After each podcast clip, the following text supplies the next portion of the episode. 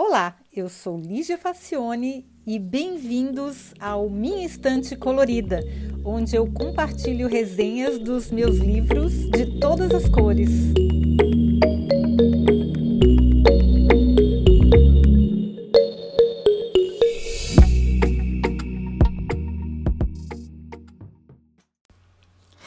Olá! Tem gente que diz que rede social não presta, especialmente o Facebook. Eu insisto em dizer que para quem não sabe usar as ferramentas, nada há de prestar, porque elas são só ferramentas. Quem define o uso somos nós.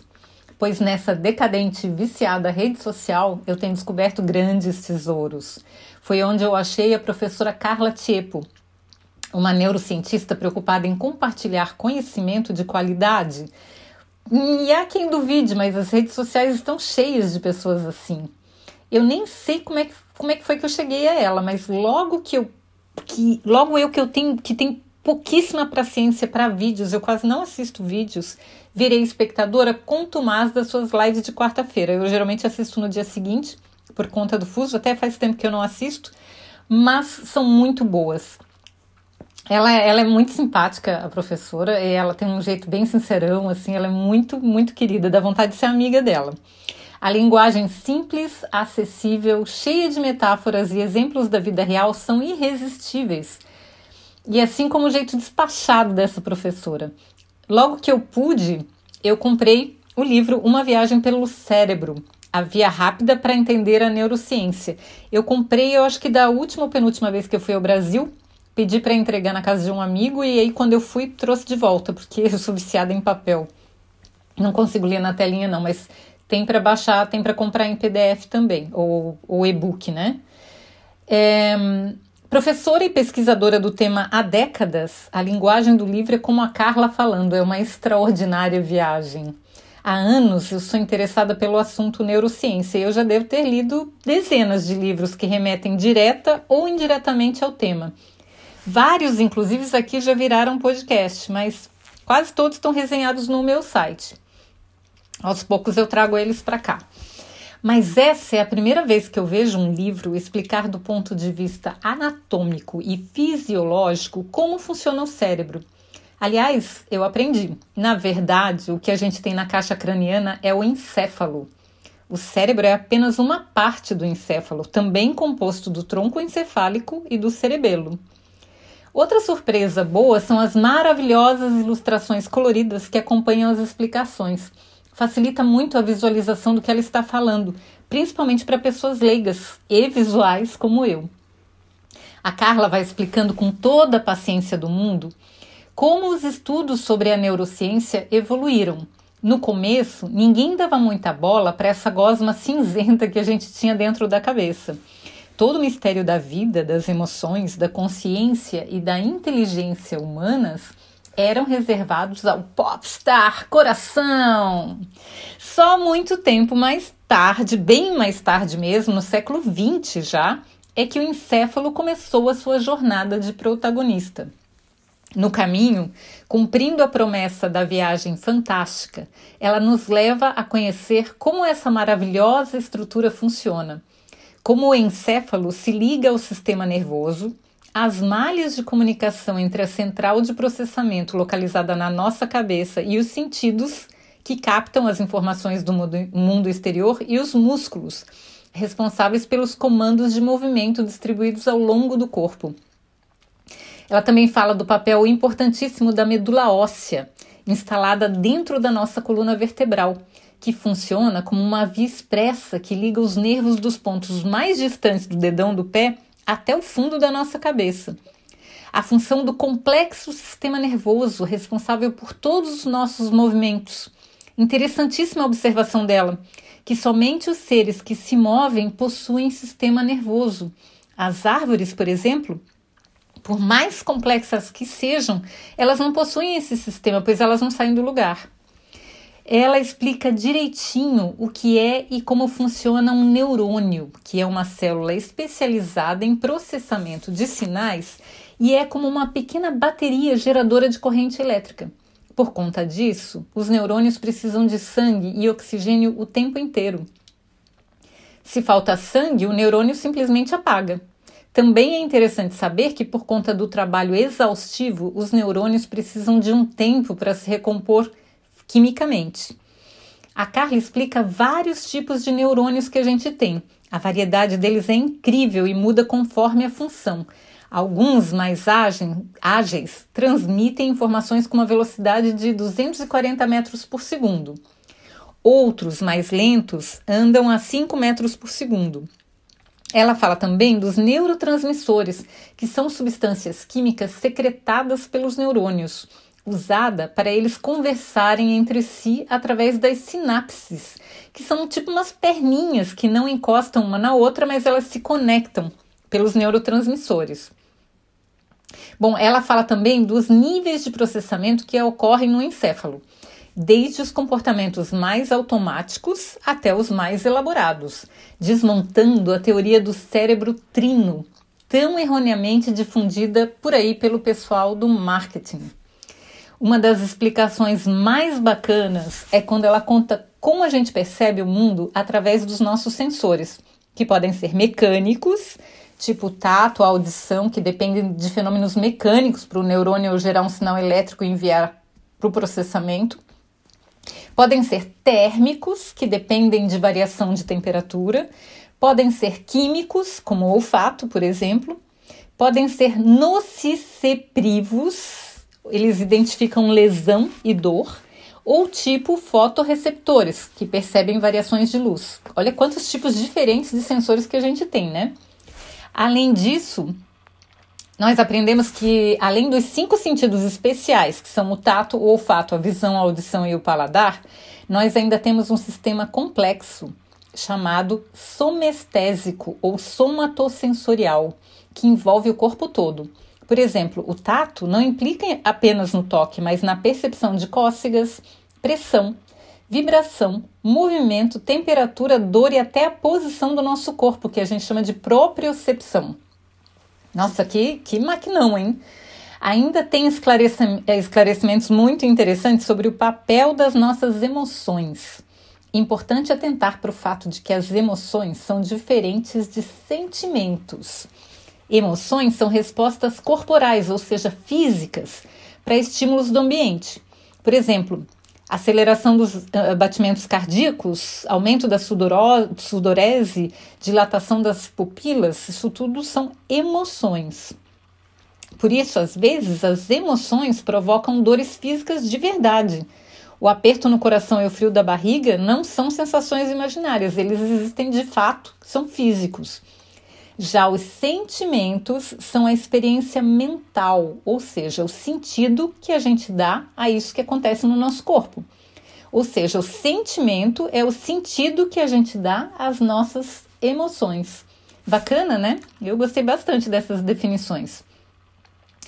Aí ela fala sobre os lados do cérebro. Eu vou abrir um parênteses e depois eu volto para a gente continuar a falar do livro dela, porque vale muito a pena essa questão dos lados do cérebro. Porque desde que eu li A Revolução do Lado Direito do Cérebro, do Daniel Pink, que tem resenha lá no meu blog, mas ainda não tem, não tem podcast, faz mais de uma década que eu li esse livro, eu fiquei encantada com a metáfora dos lados do cérebro que ele usa.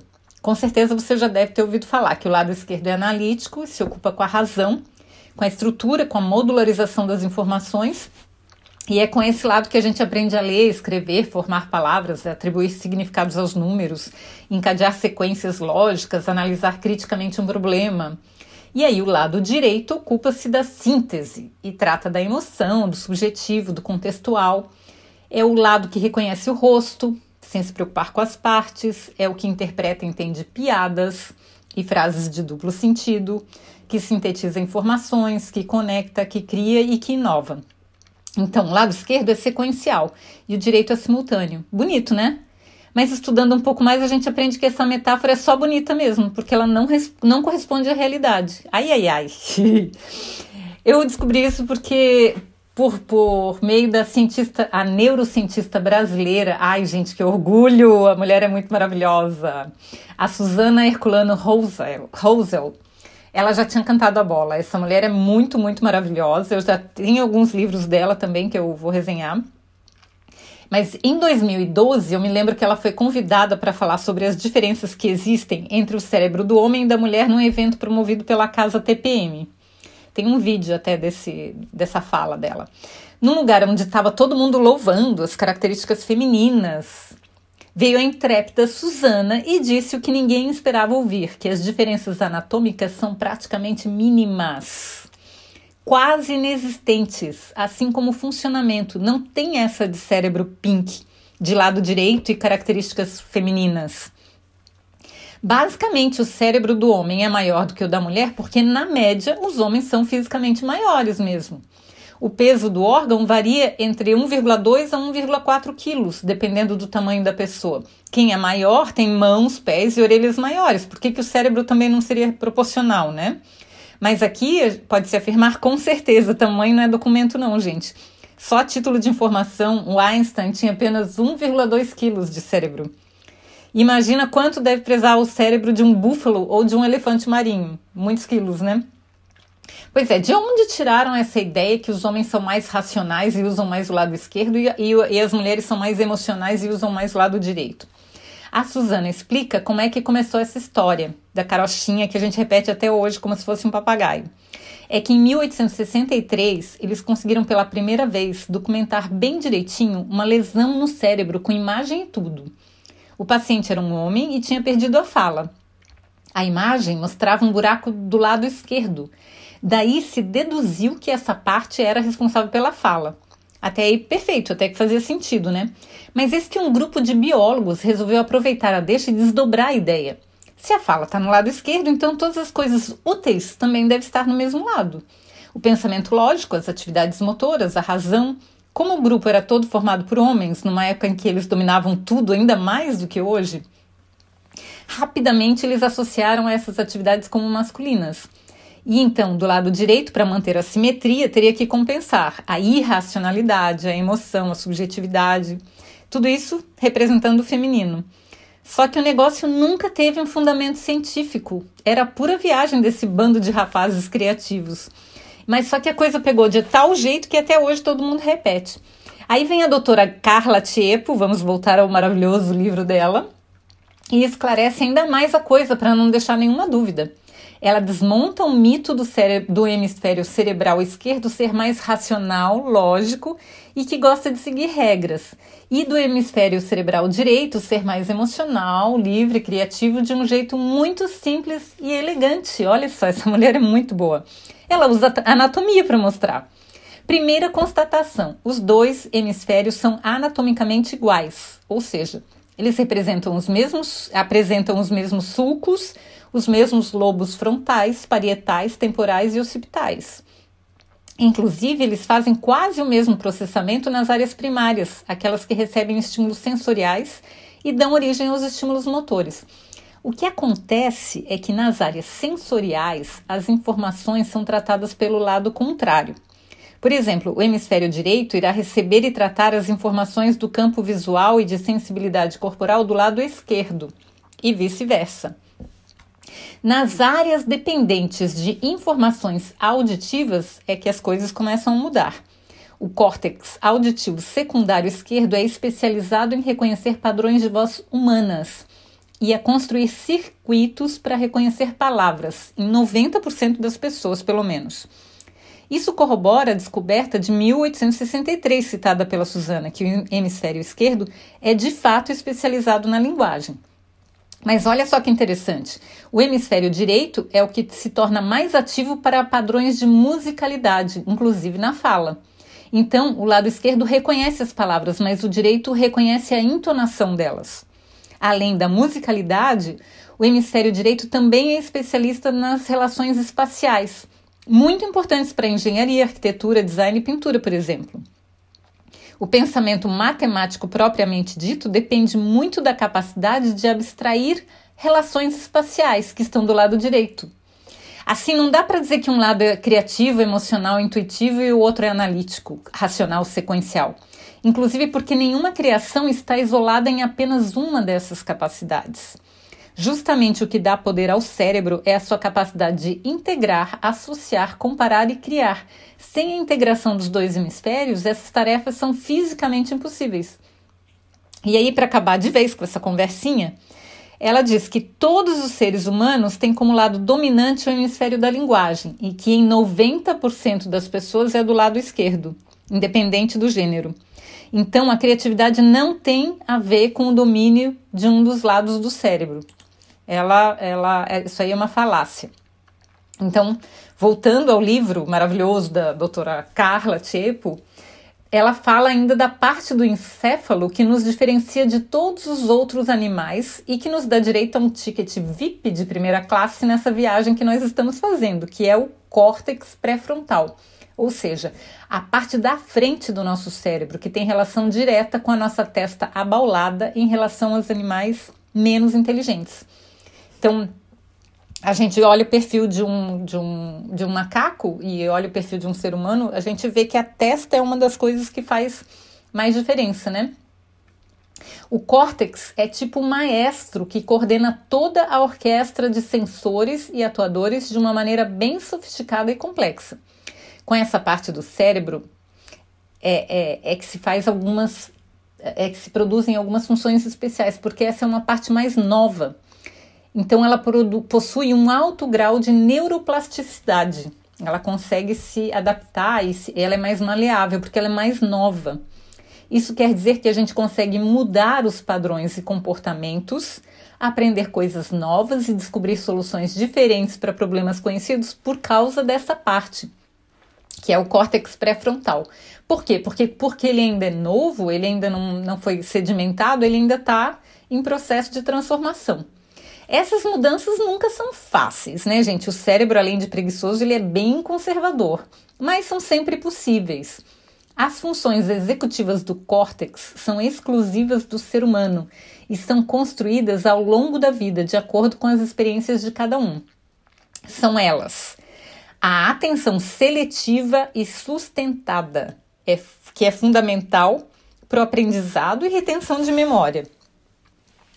Mais uma função, executiva do córtex, o controle inibitório que nos impede nos impede de agir como selvagens. A gente sabe de casos que quando tem uma parte do cérebro que e, é, afeta essa, esse controle inibitório, a pessoa fica complicada de viver em sociedade porque ela não ela não tem nenhum controle. Ela realmente vira uma pessoa selvagem. A outra função do córtex é a regulação e o controle emocional a memória operacional, aquela de curto prazo, a metacognição, que nos permite compreender e analisar as nossas próprias linhas de raciocínio, a flexibilidade cognitiva, que é a capacidade de adequação ao ambiente, como rever é, rotas e planos, e o planejamento, que envolve noção de tempo necessário para execução de tarefas. Olha quantas funções tem o córtex, né? Muitas, e elas são bem sofisticadas. Segundo a autora, essas funções executivas não amadurecem simplesmente com o passar dos anos, o processo é totalmente proativo. É preciso estimular as mudanças e aprender com as experiências. Olha que coisa muito, muito, muito importante. Não é por decor de prazo, não, gente. Não é que a pessoa vai ficando mais velha e mais sábia, não. Ela tem que treinar essas funções aí para que elas fiquem cada vez melhores. Se não treinar, elas não vão ficar. E olha, bem como a Carla diz, não se volta dessa viagem da mesma maneira como se embarcou. A mudança é grande e profunda. Esse deveria ser o livro-texto de qualquer curso superior. E eu posso dizer, até eu, uma pessoa de exatas, com cabeça de engenheiro que nunca teve grande simpatia pela biologia, até eu consegui entender com clareza as explicações dela e ficar interessada até o final. Gente, se eu conseguir, qualquer pessoa consegue porque ela é muito, muito, muito boa. Ela, ela faz o negócio ficar muito interessante. E se eu puder dar uma dica para você começar bem a próxima semana, o próximo mês, a próxima etapa da sua vida, a dica é essa: corre e vai comprar e estudar esse livro porque vale muito, muito a pena. E começar essa viagem pelo, pelo cérebro, guiado por essa guia luxuosíssima que é a professora Carla Tiepo. Muito, muito, muito bom. Recomendo demais. Espero que vocês também gostem.